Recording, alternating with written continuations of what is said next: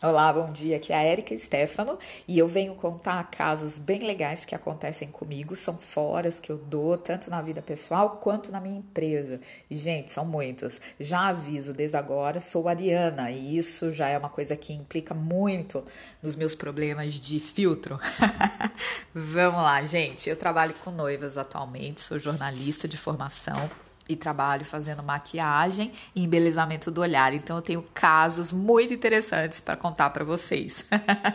Teve uma vez que eu fui receber uma noiva e eu sou muito empolgada. Então eu saí na maior empolgação, a noiva parou lá na porta, eu falei: ah, "Eu vou buscá-la, eu vou buscá-la" e saí.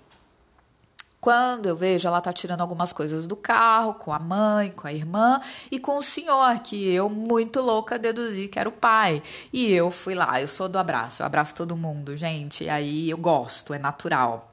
E aí, o que, que eu fiz? Abracei o moço. Falei, ai, como tá o seu coração? Que coisa mais bonita, que legal esse momento. Ele olhou para mim e falou: Não, eu sou taxista. Olhei para ele, a noiva me olhando, já pensando, essa é a louca que vai me maquiar, né, gente? Será que eu vou ser bem entregue? Aí eu falei, ah, mas tudo bem, então, bom dia pro senhor. Catei o vestido, caiu e fui embora, levando as coisas lá para dentro. E depois eu falei, meu Deus, que loucura! E foi um dia muito divertido, foi muito legal, mas eu fui zoada o dia inteiro, principalmente pela noiva que levou tudo na brincadeira, superou e acreditou no meu profissionalismo. Um bom dia para vocês e vamos começar esse podcast com histórias bem legais.